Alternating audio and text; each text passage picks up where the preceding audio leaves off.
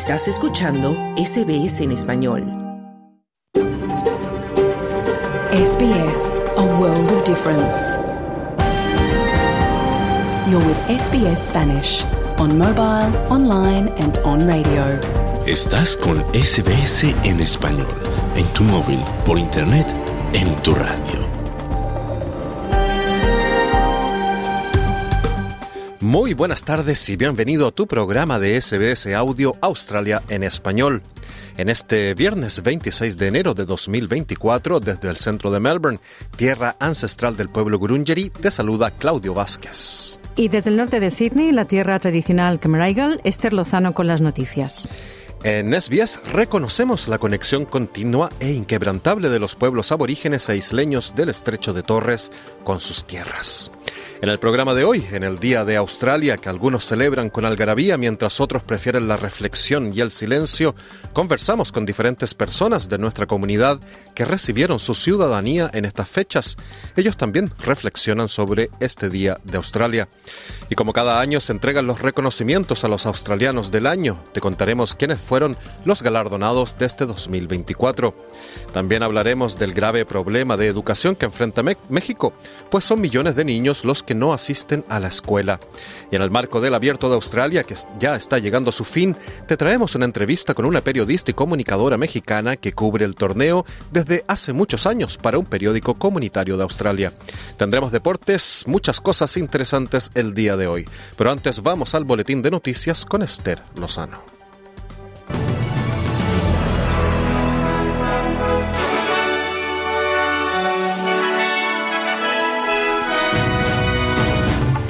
El primer ministro dice que el Día de Australia es una oportunidad para reflexionar mientras miles de personas se reúnen en distintas ceremonias por todo el país. Los pueblos indígenas organizan eventos para lamentar el impacto de la colonización en las culturas de las primeras naciones. Y Colombia pide ayuda a la Organización de Naciones Unidas ante desastre natural por incendios forestales. Estos son los titulares del viernes 26 de enero.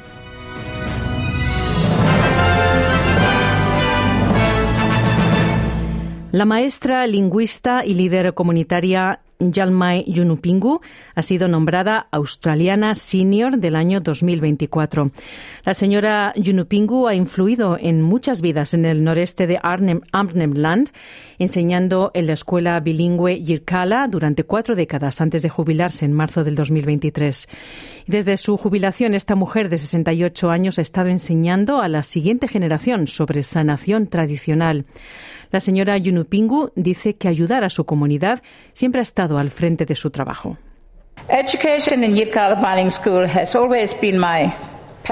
La educación en la escuela de Yirkala siempre ha sido mi pasión y mi logro más preciado en la vida, además de mi familia y mi comunidad. Cuando era joven tenía curiosidad por saber a dónde me llevaría la educación. Me inspiraron los maestros y mis líderes, pero durante todos estos años nunca esperé convertirme en profesora lingüista, decía la señora Yunupingu, australiana senior del año. Y los científicos Georgina Long y Richard Scollier fueron premiados como australianos del año por sus contribuciones al tratamiento del melanoma. Y la nadadora Emma McKeon fue reconocida como la australiana joven del año. Ampliaremos toda esta información en el programa. Y miles de personas se han reunido en ceremonias en todo el país para conmemorar el Día de Australia. Grandes multitudes se reunieron en Bondi Beach, en Sydney, al amanecer, para una ceremonia indígena de reflexión y purificación con humo, mientras que en Melbourne la gente asistió al servicio del amanecer del día de la invasión. En Canberra, cientos de personas, incluidos políticos y recientes galardonados con el Premio Australiano del Año, se han reunido para una ceremonia de ciudadanía. El primer ministro, Anthony Albanese, estuvo presente en esta ceremonia y elogió el Día de Australia como una oportunidad para reflexionar. Australia Day is our chance to pause and reflect el Día de Australia es nuestra oportunidad de hacer una pausa y reflexionar sobre todo lo que hemos logrado como nación, todo lo que hemos creado, construido y aprendido a través de todos los altibajos de nuestra historia, los grandes desafíos que hemos enfrentado, las profundas oportunidades que hemos aprovechado, las duras pruebas, lo hemos superado juntos, todo lo que nos ha hecho ser quienes somos, decía Albanese. Y los indígenas australianos han realizado eventos en toda Australia para lamentar el impacto de la colonización y celebrar la longevidad y resistencia de las culturas de las primeras naciones. En Canberra, la embajada aborigen en tiendas de campaña organizó la manifestación del Día de la Soberanía para protestar por lo que denominan 236 años de asuntos pendientes. En Sydney, dignatarios, incluido el premier Chris Minns, asistieron a la ceremonia matutina de Buyulora, que llama a los australianos a reflexionar sobre la importancia de la cultura viva continua más antigua del mundo. Y la mujer Wiradjuri eh, y concejal de la ciudad de Sydney, Yvonne Weldon, guardó un minuto de silencio y declaró el 26 de enero como un día de luto celebrado en la zona cero de la colonización. Ella rindió homenaje a los clanes Iora, que según ella fueron los primeros en sufrir el impacto de la llegada de los británicos.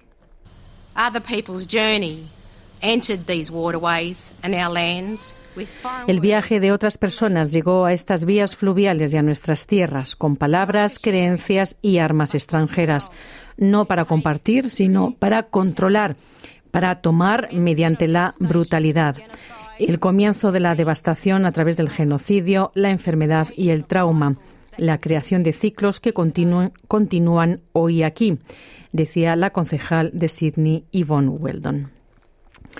Y miles de manifestantes están asistiendo a las manifestaciones del Día de la Invasión y del Día de la Supervivencia en toda Australia.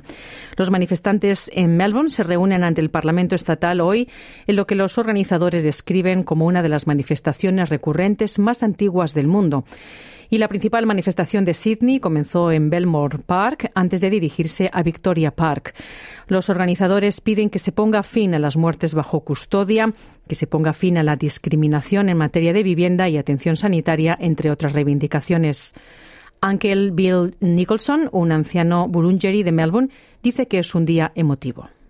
I always get goosebumps at this time of year, standing in front of so many people, Siempre se me pone la piel de gallina en este momento frente a tanta gente, indígena y no indígena, que quiere cambiar esta fecha, que celebra el genocidio, el asesinato y el robo, y crear más unidad en la comunidad, celebrando toda la diversidad, decía Uncle Bill Nicholson. Y en otros asuntos, el ciclón Kirili ha sido degradado a nivel tropical después de cruzar la costa de Queensland al noroeste de Townsville, como uno de los sistemas más intensos ocurridos en el norte. La tormenta ha dejado a más de 53.000 clientes de energía de Ergon Energy sin electricidad en el norte de Queensland, la mayoría de ellos en Townsville. Las condiciones deben mejorar antes de que los equipos puedan evaluar el alcance total del daño en la red y la compañía dice que la prioridad es volver a conectar los servicios de emergencia, hospitales, escuelas e infraestructura crítica. En asuntos económicos, los verdes están pidiendo más modificaciones a la propuesta del Gobierno federal de hacer cambios en la etapa 3 de reducción de impuestos. Según el nuevo plan, cualquiera que gane menos de 150.000 dólares disfrutará de una rebaja impositiva mayor, mientras que aquellos que ganen más de 150.000 recibirán un beneficio menor que el que se había prometido anteriormente. Los cambios al plan de recortes de impuestos de la etapa 3 deberán ser aprobados por el Parlamento con el apoyo de los verdes y de todos los partidos antes de que entren en vigor en julio. El ministro de Gestión de Emergencias, Mary Watt, dijo a Sky News que cree que el público apoyará los cambios. There was unanimous support for this plan in our caucus, unanimous support for it in our cabinet and our expenditure review committee. Hubo apoyo unánime para este plan en nuestro grupo parlamentario, también apoyo unánime en nuestro gabinete y nuestro comité de revisión de gastos. Todo el equipo laborista está detrás de este plan y eso se debe a que ofrece un recorte de impuestos a cada contribuyente australiano y hace una gran cantidad para la clase media, mucho más de lo que la coalición estaba ofreciendo bajo Scott Morrison y ahora bajo Peter Dutton decía el ministro Mary Watt. Y en la información internacional, el Ministerio de Salud de Gaza dice que al menos 20 palestinos que hacían cola para recibir ayuda alimentaria han muerto y otros 150 han resultado heridos por un ataque israelí contra la ciudad de Gaza. La Organización Mundial de la Salud ha dicho que la situación alimentaria en el norte es terrible y los trabajadores humanitarios afirman que personas desesperadas que están visiblemente hambrientas están acosando las escasas entregas de ayuda. El jefe de la OMS, Tedros Adhanom Ghebreyesus, se derrumbó mientras pedía una solución política, diciendo que le estaba costando hablar porque la situación está más allá de las palabras. The risk of epidemics is increasing and people el riesgo de epidemias está aumentando y la gente también morirá a causa de ello. Y la gente se enfrenta a la muerte o al riesgo de morir a causa del hambre, la inanición y la hambruna. Si sumamos todo eso, creo que no es fácil entender lo infernal que es la situación, decía el jefe de la OMS. Y el representante de Israel, Walid Gabdan, respondió diciendo que la comunidad internacional ha decidido no preocuparse por los rehenes israelíes que aún se mantienen cautivos en Gaza y eso representa un grave fracaso moral. Se cree que todavía hay más de 130 rehenes en Gaza capturados por Hamas desde el 7 de octubre. Y Latinoamérica, Colombia pidió el jueves ayuda a los países miembros de Naciones Unidas para extinguir los incendios forestales que azotan varias regiones del país.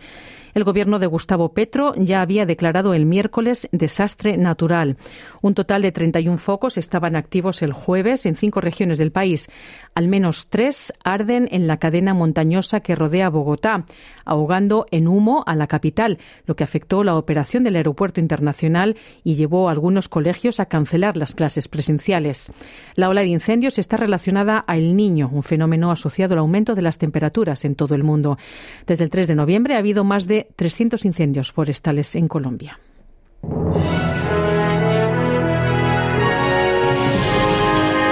Y en los pronósticos del estado del tiempo para esta tarde, Perth tendrá día soleado con 32 grados de máxima. Adelaide, nubes con 24 grados. Melbourne, posibles lluvias y 22 grados. Canberra, posibles lluvias y 28 de máxima. Brisbane, nubes y claros y 33 grados. Sydney, viento y sol con 38 de máxima. Y Wollongong, nubes y viento con 34 grados. Hasta aquí el boletín de noticias de SBS Audio. Te invitamos a continuar en sintonía para no perderte nuestro programa. Mañana otro boletín a la una. Muy buenas tardes.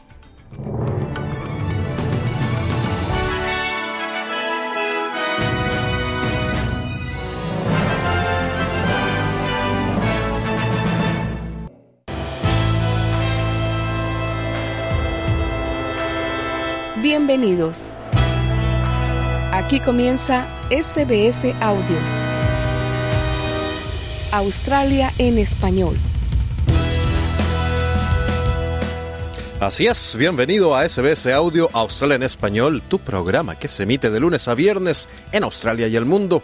Te recuerdo que nos puedes seguir por radio análoga y digital, en la televisión, a través de nuestra página web, en nuestra aplicación de teléfono y también por las redes sociales. Tienes muchos modos de disfrutar los contenidos que realizamos con mucho cariño para ti. En este viernes 26 de enero de 2024 te saludan los micrófonos Claudio Vázquez desde Melbourne.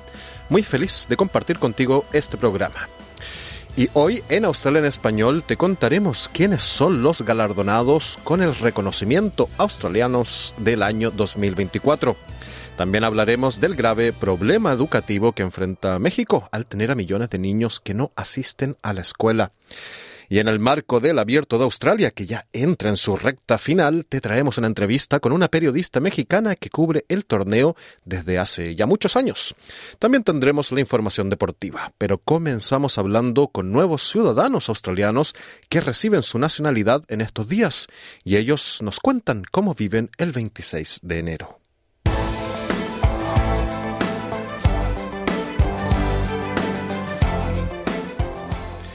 En todo el país, los australianos viven el 26 de enero con emociones encontradas, algunos con orgullo y otras personas se encuentran de luto. Algunos optan por pasar el día festivo en la playa, mientras que otros asisten a manifestaciones o eventos del Día de la Invasión o el Día de la Supervivencia en apoyo a los australianos indígenas y algunos de los inmigrantes del país se convierten justamente hoy en ciudadanos australianos. Nuestra compañera Esther Lozano ha hablado con algunos de estos nuevos ciudadanos y con otros que ya lo son, y también con algunos que están en camino de serlo, para conocer cómo viven ellos este día tan controvertido.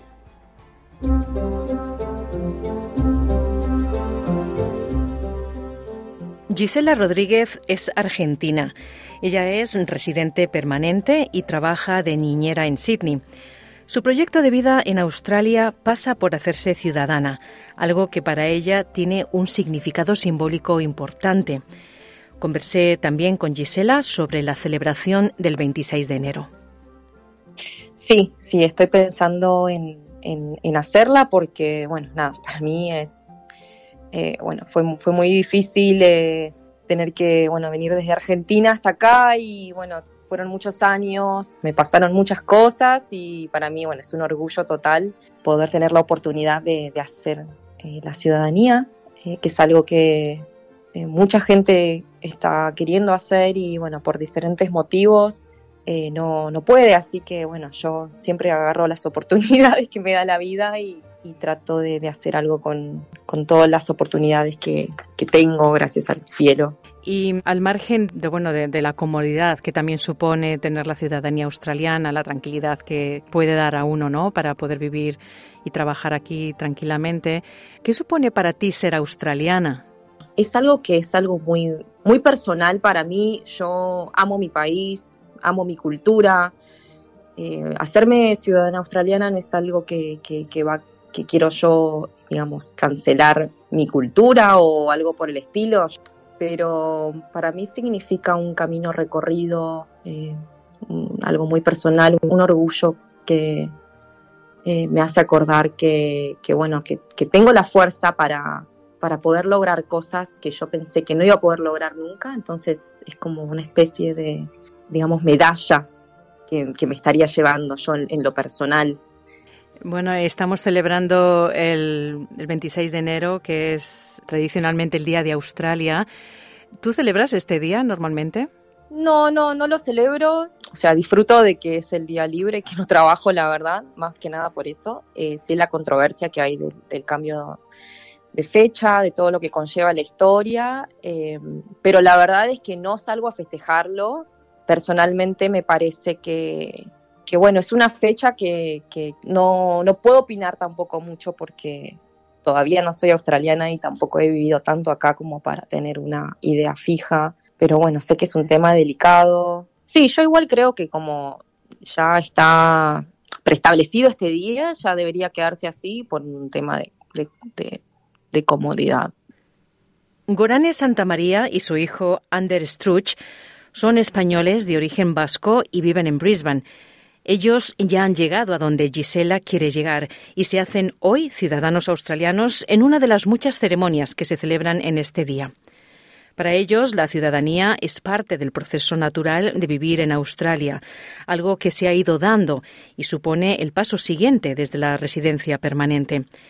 Con ellos conversé sobre lo que supone hacerse ciudadanos y cómo se sienten por el hecho de que su ceremonia sea en esta fecha, un día vinculado con la polémica. Vinimos toda la familia, éramos residentes temporales, luego pues pasamos a ser permanentes y era como un paso más el ser ciudadano, ¿no? Eh, entonces, bueno, tampoco es que signifique eh, nada especial en el sentido de que, bueno, salvo que es una doble ciudadanía, que hombre está muy bien, ¿no? Realmente yo creo que esto abre puertas y bueno, pues yo lo veo desde un punto de vista de las ventajas que te puede ofrecer, pero que no era en ningún momento nada buscado, no era un objetivo eh, primordial, ¿sabes? Claro. Ander, eh, sois una familia de varios hermanos y tú eres el único que está aquí en, en Australia, en Brisbane, con tu madre. Y bueno, supongo que para ti dar el paso de hacerte australiano es como una declaración de intenciones de que te quedas. Sí, lo mismo, exacto. No era una no era nada pensado, pero yo personalmente sí que lo veía como una oportunidad que muy al principio cuando vinimos parecía que era un camino fácil y lineal, pero bueno, luego con el COVID y varios momentos de dudar de, oye, ¿para dónde vamos? Yo personalmente aquí estoy a gusto y sí, esto para mí es como eh, eso, confirmar que te puedes quedar, que te puedes asentar en la sociedad y mm, participar en ella, ¿no? A través de las elecciones y sí, la verdad que estoy, estoy muy contento de que, se, de que pueda estar pasando, vamos. Claro, bueno, ahora ya podréis votar, estáis de hecho obligados a votar en las elecciones. Sí. Gorane, ¿cómo ha sido el proceso de conseguir la ciudadanía, el test que hay que hacer, eh, todo el papeleo? ¿Ha sido complicado? Pues eh, no, a ver, la verdad es que ha sido relativamente bueno sencillo porque está muy bien explicado en, la web. el peor papeleo es el conseguir al principio lo que es la residencia, ¿no? Pero una vez que ya estás dentro del país y dentro del sistema, entonces todo es como más más llevadero. Eh, el test tampoco me pareció muy complejo. En fin, eh, estaba también el libro este que te aprendes las, las directrices fundamentales ¿no? de la sociedad, de las leyes. No me pareció especialmente complicado. Luego, pues los tiempos de espera, ¿no? Entre que, bueno, que presentas el papeleo, que te llaman para el test, que luego si se valida tienes la aprobación, ¿no? De que eres ciudadana en fin, luego la ceremonia está esperando, pero bueno, eh, los tiempos de espera no han sido demasiado pesados, la verdad. Y ahora, Ander y Gorane, vais a poder tener un pasaporte australiano. Ander, ¿cómo te sientes tú con eso? Mm, ¿Te abre también puertas para visitar países donde no, no, necesitas visado? Y bueno, de hecho, el pasaporte australiano es junto con el español uno de los que más países se pueden visitar sin visado.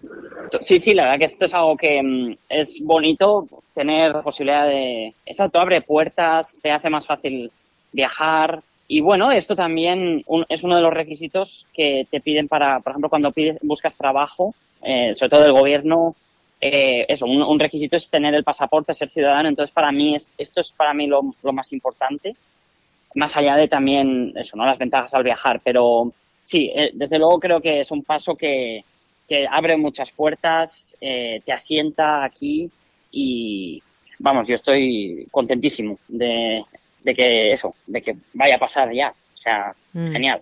Qué bien. Eh, Gorane, como sabes, eh, el día 26 de enero es un día controvertido, que es el Día Nacional de Australia, es un día festivo hoy pero para las eh, personas de las primeras naciones es un día de duelo porque es cuando se estableció la colonia británica y empezó para ellos una historia pues bastante negra, ¿no? Y de hecho están pidiendo que se cambie el día de Australia por otra fecha que no conmemore ese momento. Y además algunos eh, ayuntamientos, algunas municipalidades se han negado a hacer ceremonias de ciudadanía en un día como hoy.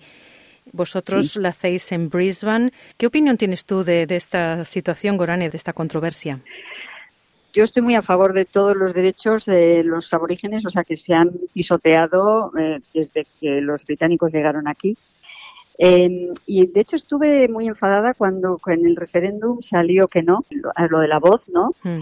Incluso me planteé si quería ser ciudadana de un país que, eh, que niega de alguna manera los derechos de, ¿cómo se dice?, los eh, propietarios, por decirlo así, ¿no?, de, mm. este país, ¿no? Estaban aquí antes que nadie. Eh, y entonces luego pensé, la verdad es que eh, creo que aceptar la ciudadanía puede ser una forma de, de, luchar desde dentro, ¿no? Porque cuando estás fuera del sistema, pues todo esto mm, no, no puedes decir nada porque no, no tienes derecho a votar. Claro. Y entonces pensé, pues igual es una buena manera de precisamente, eh, pues eso, si se vuelve a plantear otro referéndum, pues que haya un voto más a favor de que se reconozcan de una vez, pues eh, que estas, estas personas pues tienen, tendrían que tener un órgano consultivo, que es un poco lo que se buscaba, ¿no? Con este referéndum.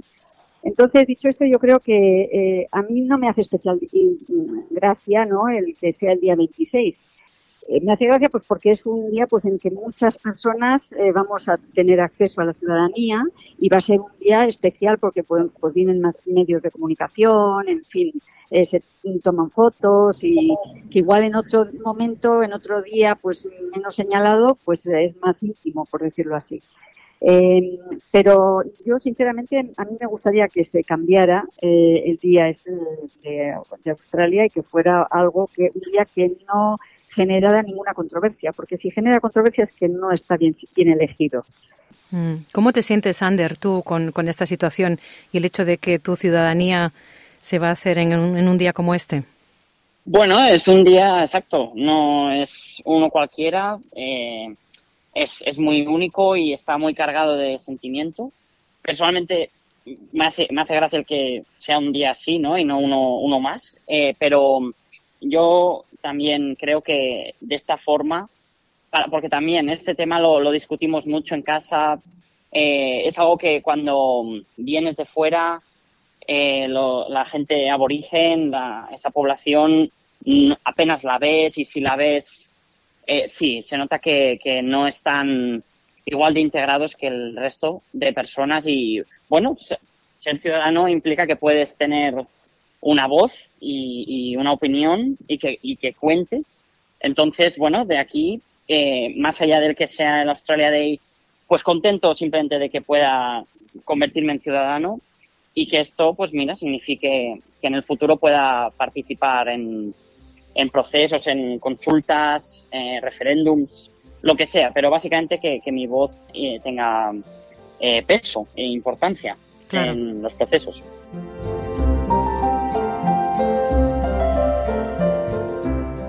Natalie Johnson y Henry López son australianos, pero también chilena ella y colombiano él. Son dos jóvenes actores y también con ellos conversé sobre el significado de este día. Bueno, yo normalmente lo tomo como un día para pasar con la familia, em, pero entiendo también que en este momento eh, em, lo que pasa es muy, muy difícil porque hay muchas personas que, que han sufrido con la historia, uh, lo que ha pasado y entendiblemente. Entonces, eh, siento que es muy difícil ese tema, pero en verdad es yo encuentro que la fecha la tendrían que cambiar. O sea, si causa tanto dolor, no la pueden seguir. No pueden seguir disfrutando un día que otras personas están sufriendo. y lo que es ser australiano se va a poder disfrutar igual. Si no es ese día, es otro día o de otra manera. Em, pero encuentro que hay, hay que escuchar las voces de todas las personas. Eh, y encontrar un medio donde están todos felices, donde todos pueden disfrutar lo que es ser australiano, eh, con los, las partes buenas y las partes malas. Henry López, ¿cómo vives tú el Día de Australia? ¿Qué significa para ti ese día? Yo, de verdad, no hago nada en el Día de Australia. Yo celebro, porque es el verano, entonces yo de pronto voy a la playa, pero como cualquier otro día que está haciendo calor, voy a la playa um, y estoy con la familia ese día.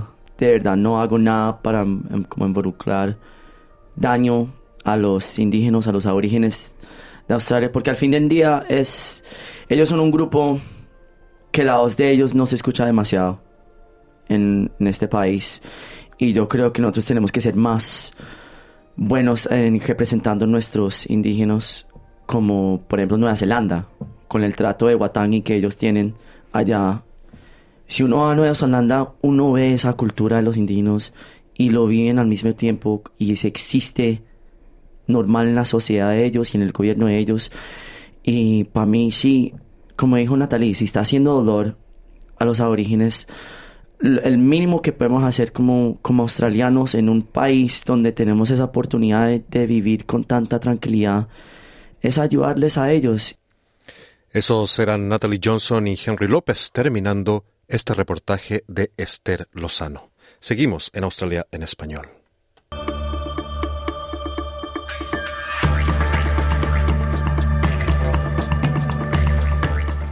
Como es tradición en Australia, cada víspera del 26 de enero se condecora a los ciudadanos australianos más destacados del año, quienes han realizado aportes significativos en diferentes campos del saber o en la ayuda social.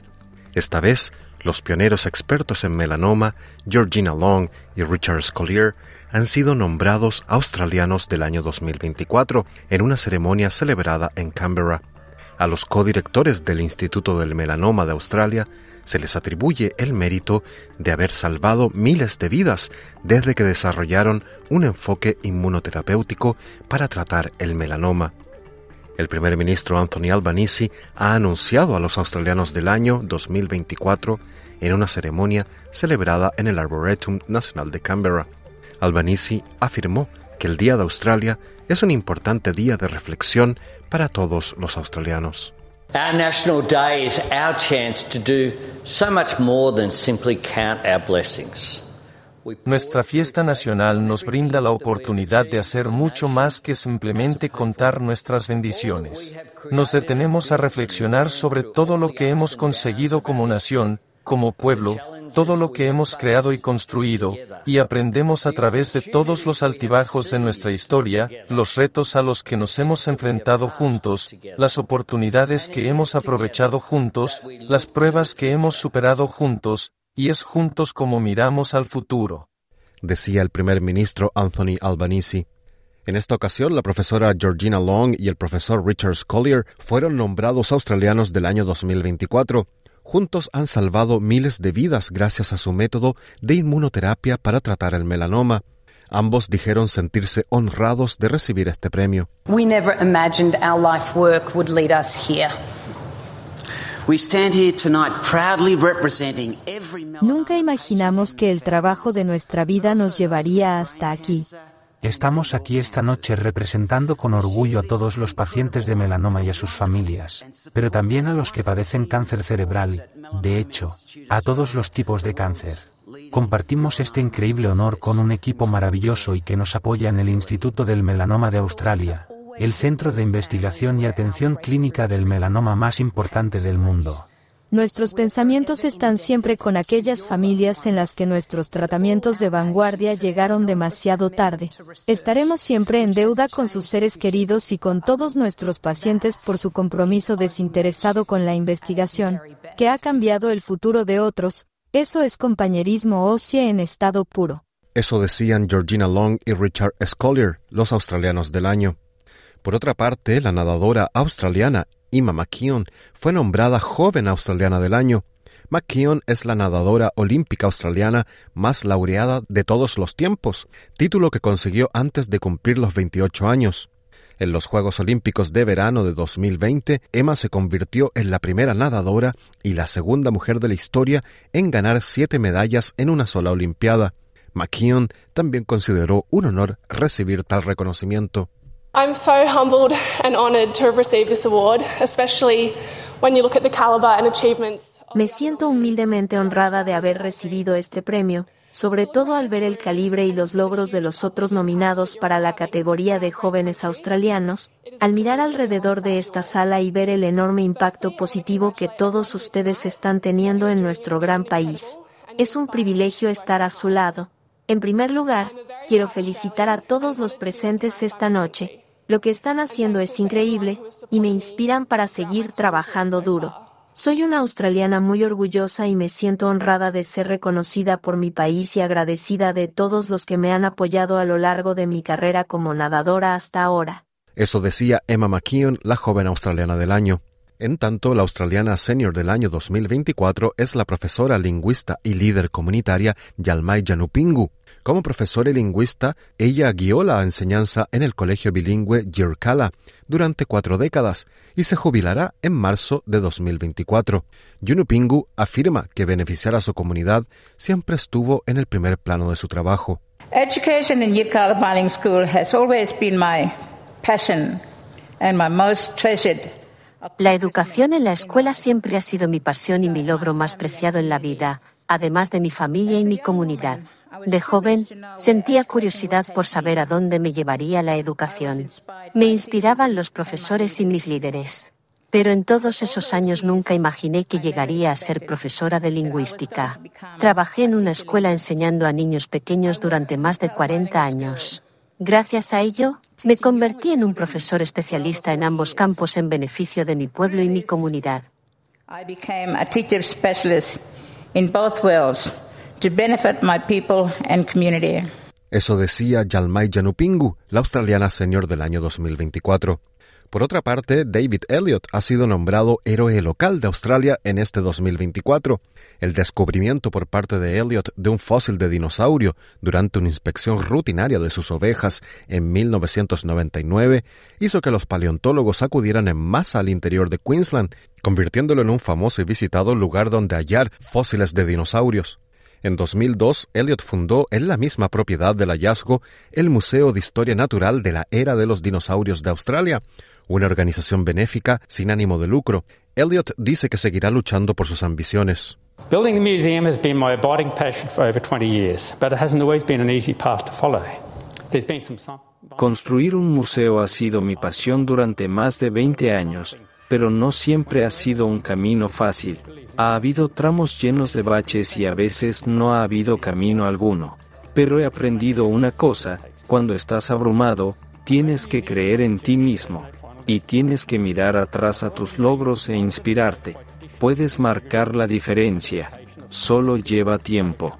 Un gran museo, es como un viaje que no tiene destino final, y que evoluciona moldeado y formado por las tradiciones, la integridad y la dedicación de innumerables personas a lo largo de incontables generaciones, y se enamoraron también de mi amor por el Museo de Historia Natural de la Era de los Dinosaurios de Australia, podemos construirlo, lo construiremos. Es solo una parte del viaje. Eso decía Elliot, el héroe local australiano 2024. Felicitaciones a todos estos australianos del año por sus importantes contribuciones al país. Esta historia fue producida por Ayman Baghdadi para SBS News.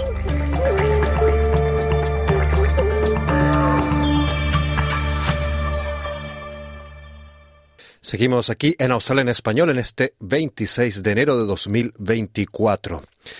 En México, 6,4 millones de niños y jóvenes que representan el 18% de la población entre 3 y 18 años no asisten a la escuela, según datos del Instituto Mexicano para la Competitividad. Este fenómeno está acentuado entre los grupos desfavorecidos, como las comunidades indígenas, personas con discapacidad y también la población rural. Una de las principales barreras para el desarrollo económico y social de México es justamente la desigualdad educativa. Nuestro corresponsal en Latinoamérica, Wilfredo Salamanca, nos trae el informe. En México hay 35 millones de niños, niñas y jóvenes entre los 3 y 18 años que por su edad deberían asistir a la educación obligatoria, pero 6 millones y medio no asisten a la escuela pues enfrentan alguna desigualdad educativa. Un estudio del Instituto Mexicano para la Competitividad señala que la mitad de los estudiantes que no logran acceder a la educación formal pertenecen a algún grupo desfavorecido tales como las comunidades indígenas, personas con discapacidad, población rural y afrodescendiente. En México se hablan 68 lenguas indígenas, además del español. Por ejemplo, cada una tiene una forma distinta para nombrar a una niña, a un niño o a un grupo de niñas y niños. Aquí en mi comunidad decimos niñas en náhuatl y niños oquichpipilme y niños y niñas pipilme. El Instituto Mexicano para la Competitividad destaca que la población que enfrenta mayores obstáculos en el acceso se da entre las personas que hablan alguna lengua indígena, pues casi 3 de cada 10 no asiste a la escuela. Eso representa una diferencia de 9 puntos porcentuales en comparación con aquellos que solo hablan español ocurre porque el sistema educativo mexicano asume que los niños indígenas son hablantes nativos del español sin atender sus necesidades lingüísticas para desarrollar habilidades en español como segunda lengua, según relata este mexicano. En nuestro caso creo que es similar en, muchos pueblos indígenas, lo ha vivido de manera similar mucha gente. Simplemente entramos a la escuela y la escuela asume que sabemos español, la escuela te enseña en español y trabajas en español. O sea, eh, aunque no entiendes lo que dice el maestro, aunque no hablas eh, la lengua de los libros, ¿no? Te enseñan a leer en español, te enseñan a hacer matemáticas en español pero no hay un proceso previo de enseñanza-aprendizaje del español. El Centro de Investigación señala que una de las principales barreras para el desarrollo económico y social de México es la desigualdad educativa entendida como las diferencias en el acceso, los recursos didácticos disponibles, la infraestructura y la calidad educativa a la que accede la comunidad educativa. En ese sentido, el brote de COVID-19 afectó los procesos educativos de miles de niños, especialmente de aquellos ubicados en zonas rurales. En México, pese al acuerdo para emitir clases por televisión, miles de niños no podían acceder a ellas por falta de televisión o servicio eléctrico. Así ocurre en las zonas montañosas de Guerrero al sur de México, según relatan un maestro y un padre de familia. A través de la televisión, a través del internet, no, no es posible en la montaña alta. Primeramente porque no hay, no hay computadoras, no hay internet, no hay señal de televisión y en segunda porque pues este aquí también se va la luz. Eh, en tiempos de lluvia, en este, esta temporada de lluvia, la luz se está yendo constantemente y pues imagínense pues.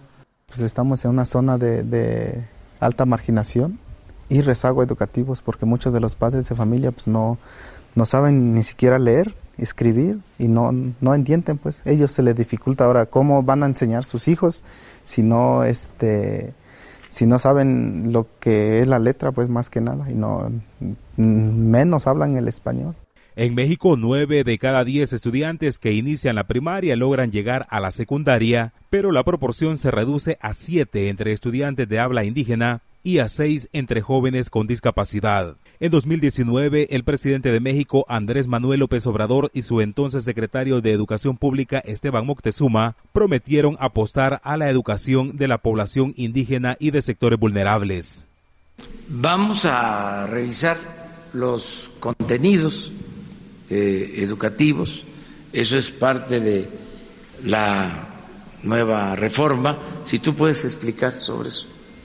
Eh, el señor presidente siempre ha dicho que por el bien de todos, primero los pobres. Y eh, dentro de los principios que se establecen en la iniciativa de reforma constitucional está la equidad. Esto quiere decir que vamos a tener que trabajar eh, más en las zonas marginadas del país, pero particularmente en las escuelas multigrado y en la educación indígena. En términos de educación indígena hay un deficiente eh, programa de formación de maestros eh, que hablen la lengua indígena de la comunidad donde trabajan, por lo cual eh, vamos a iniciar un programa de formación en lenguas indígenas.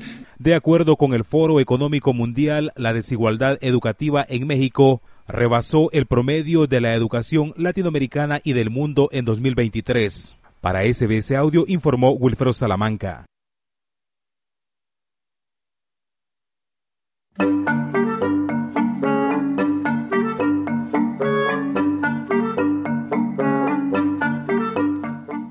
El abierto de Australia ya está entrando en sus días decisivos y quedan los mejores jugadores y jugadoras del torneo disputando la anhelada corona. Y son muchos los periodistas y comunicadores que cubren este evento para diferentes medios de comunicación en Australia y también en el mundo. La mexicana Sandra Álvarez es una de ellas. Sandra trabaja para el periódico comunitario El Español y ha cubierto el abierto de Australia durante muchos años. Sandra ha sido testigo de ciertos cambios tanto en el torneo como en la misma comunidad hispanoparlante de este país. Entrevisté a la comunicadora y periodista Sandra Álvarez, quien comienza contándonos cómo ha sido su experiencia este año en Melbourne Park. Esta experiencia ha sido fabulosa. He podido eh, entrevistar a gente tan interesante y también poder ver partidos que han sido, wow, súper interesantes y súper energéticos. Me he sentido con una energía muy, muy linda cada año estoy por ahí, pero este año sentí que era un año un poco diferente. Sentí, me sentí más, más cómoda tal vez, porque como voy cada año, cada año han cambiado un poco las instalaciones o han cambiado dónde está el centro de, de media, pero cada vez que voy encuentro un poco más de, de lugares interesantes o de dónde están los diferentes cuartos para hacer entrevistas todo, ha sido totalmente enriquecedor, he conocido gente muy interesante, otros periodistas, sé que ha sido muy enriquecedor, este año ha sido un, un año muy enriquecedor para mí en cuanto a la actividad profesional.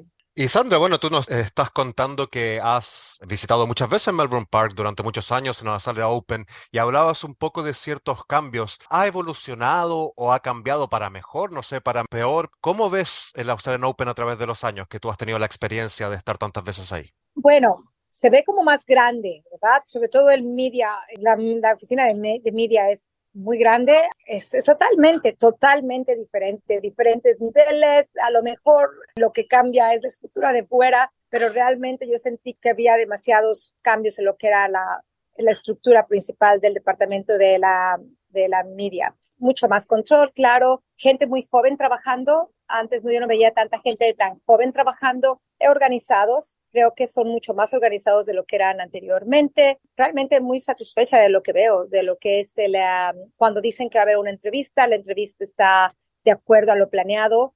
Hay suficiente comunicación para que sepas a quién van a entrevistar y dónde los van a entrevistar. O sea que yo creo que la gente lo están haciendo bien, lo están haciendo bien y creo que en eso siento que hay una mejoría. Y Sandra, bueno, este Australian Open, que es uno de los cuatro Grand Slam, ¿no? De tenis del año, tiene esta etiqueta de ser el Happy Slam, ¿no? El, el, Slam feliz. ¿Tú lo sientes eso? ¿Sientes que hay una energía especial, que la gente que, bueno, de Melbourne y del mundo y de toda Australia que visita este Grand Slam, Melbourne Park, lo siente así también? ¿Encuentras que hay alegría en el ambiente? Creo que sí, sobre todo cuando estuve viendo alguno de los partidos, vi el partido de Vaz contra Galán, un argentino contra un colombiano, y sentí lindo de ver cómo la gente colombiana y la gente argentina estaban apoyando a sus jugadores de una manera tan, tan significativa que cuando yo entrevisté a uno de ellos me dijeron, es que lo que más nos gusta es el apoyo de este público, porque realmente era una energía ardiente que si yo lo sentía que estaba sentada, imagínate cómo lo sentirán los jugadores. O sea que sí se sentía una energía positiva, una energía alentadora y también cuando vi a alguno de los franceses, los franceses son, son increíbles, los australianos, cuando alguno de los australianos estaba jugando, cuando Deminoir jugaba, era una cosa así increíble de la, de la energía que la gente, hasta cuando un wild card como James McCabe estaba jugando, la gente estaba con él, motivándolo a seguir. O sea que sí es un happy slam y es, es, yo creo que a lo mejor es un poco más relajado. Eh, desafortunadamente no he estado en otros slams, nada más los he visto por televisión, pero este slam se ve un poco con más, un poco más de sabor, de culturas, de diferentes culturas todas unidas, como lo es Australia. Y Sandra, ahora hablando un poco de tu trabajo, ¿no? Como comunicador y periodista, tú me contabas que llegaste hace, bueno, ya bastantes años aquí a Australia y has trabajado también durante muchos años para el medio El Español, ¿no? Que es un histórico de aquí de Australia, trabajando para informar a la comunidad hispanoparlante. ¿Cómo ha sido esa, esa experiencia de trabajar para El Español? Ha sido fabulosa. Empecé trabajando con ellos desde que llegué a Australia. Llegué a Australia hace, bueno, eh, desde el 93 y empecé a trabajar con ellos casi en el 95. Y fue una, una experiencia que, bueno, de verdad, siendo yo comunicadora, trabajé en los medios en México y llegué aquí y pensé, wow, ahora qué voy a poder hacer. Inglés no es mi, mi idioma principal y para ser una periodista tengo que hablar y escribir perfectamente en inglés. Entonces encontré la oportunidad de, de escribir en el periódico, de hacer algunas cosas también en el, he hecho algunos anuncios también para la comunidad étnica en español. O sea que eso me ha hecho sentir que no he perdido tanto mi profesión, que es la comunicación, lo cual me hace sentir muy contenta ya que me encanta ser comunicadora. Eh, es una cosa que me llena de verdad mucho. Y Sandra, bueno, decías que ah, llegaste hace casi 30 años, según saco las cuentas bien, eh, y te quería preguntar también por eso, ¿cómo, cómo has visto cambiar a la, a la comunidad hispanoparlante? Tú has tenido acceso a través del español, obviamente, a muchas diferentes personas de diferentes países que han llegado aquí, de nuestro continente, de España.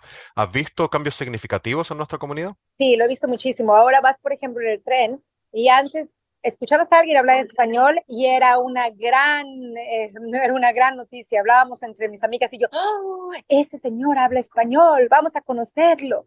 Y bueno, ya podíamos saber que era latino o español, depende de cómo hablara, de su acento. Pero ahora estoy en el tren o en algún este, transporte público y escuchas tal vez casi una tercera parte de gente, sobre todo últimamente después de COVID, que habla español es increíble, muchísimo colombiano, muchísima gente de Sudamérica, más gente de México. Cuando yo estuve aquí casi no había gente mexicana y ahora con, conozco gente mexicana y se me hace muy interesante y digo, wow, Australia realmente ha cambiado. Es más, la actitud del australiano hacia el inmigrante ha, ha cambiado también porque son mucho más pacientes, culturas tan diferentes, mucho más flexibles de lo que eran antes. Entonces ha sido un gran cambio. Yo creo que para mejor aunque está demasiada gente ya, ya no es, el tráfico es terrible y las casas están carísimas de tanta demanda, mm. pero lo bueno es que la actitud de la gente ha cambiado hacia el inmigrante y hay mucho más posibilidades de crecimiento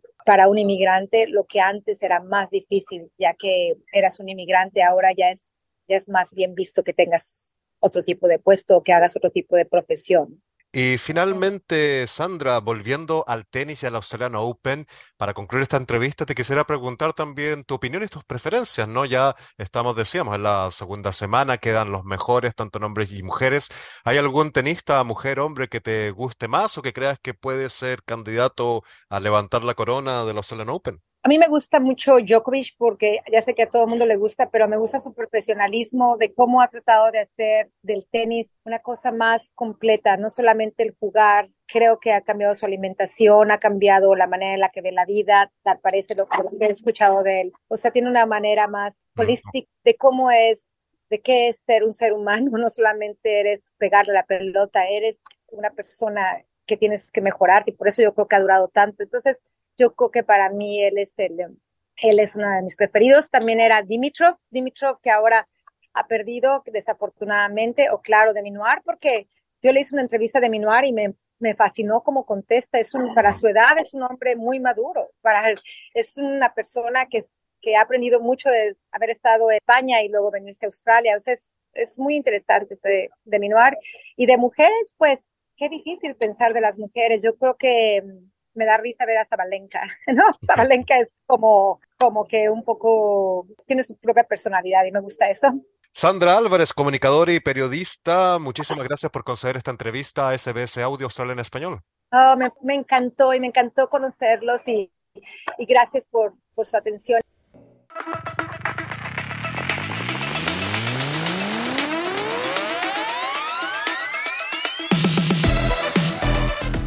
Ya escuchamos la música de los deportes y tenemos nuevamente a nuestra compañera Esther Lozano con la información deportiva. ¿Cómo estás, Esther? Hola, Claudio, muy bien. Qué bueno, Esther. Y bueno, seguimos con el Australia Open, ya estamos llegando a instancias finales. Hoy se juegan las semis de hombres y ayer un partidazo entre Zabalenka y Coco Goff, quizás una final adelantada. ¿Qué nos cuentas, no, del Australia Open?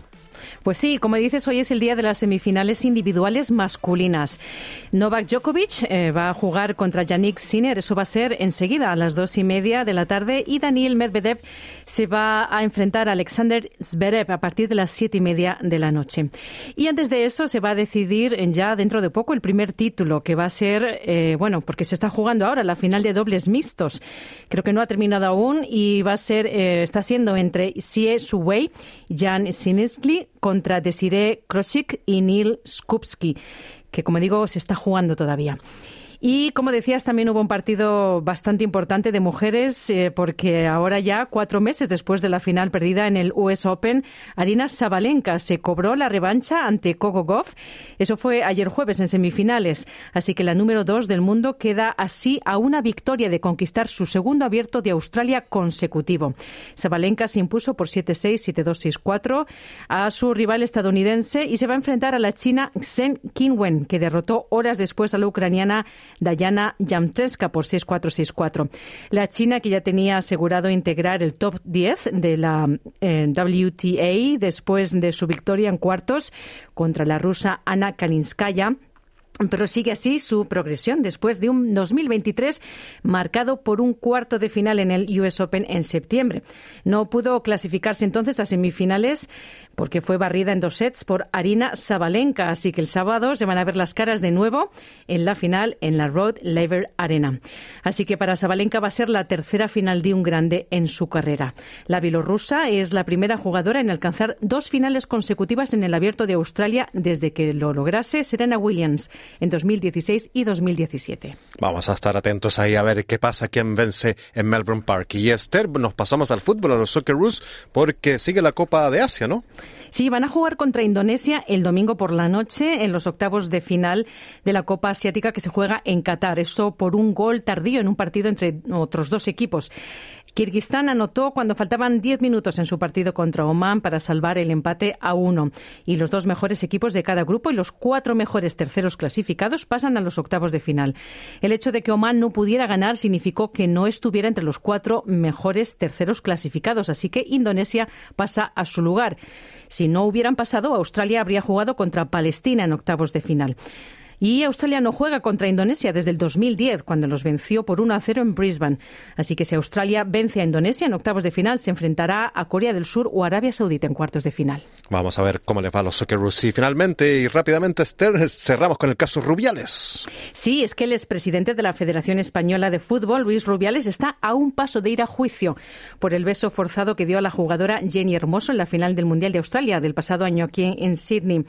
Tras concluir la instrucción del caso, el magistrado encargado de la investigación propuso el jueves que Rubiales sea enjuiciado, porque según la Audiencia Nacional se considera que el beso a la delantera española en la entrega de medallas del Mundial no fue consentido y fue una iniciativa unilateral y sorpresiva. Así que también propuso el magistrado juzgar al ex seleccionador femenino Jorge Vilda, al director deportivo de la selección masculina Albert Luque y también al ex responsable de marketing por las posteriores presiones recibidas por Jenny Hermoso, porque bueno, las penas por un beso forzado pueden ir desde una multa hasta cuatro años de prisión, porque se considera, violencia sexual en España. Pero esta decisión todavía puede ser recurrida ante la Sala de lo Penal de la Audiencia Nacional, así que veremos cómo acaba. Vamos a estar atentos y muchísimas gracias Esther por este completo informe deportivo. Un saludo a todos. Y así hemos llegado al final de nuestro programa de este viernes 26 de enero de 2024. Espero que hayas disfrutado del programa de SBS Audio Australia en Español. Mañana a la una estaremos nuevamente contigo. Muy buenas tardes. ¿Quieres escuchar más historias como esta? Descárgatelas en Apple Podcasts, Google Podcasts, Spotify o en tu plataforma de podcast favorita.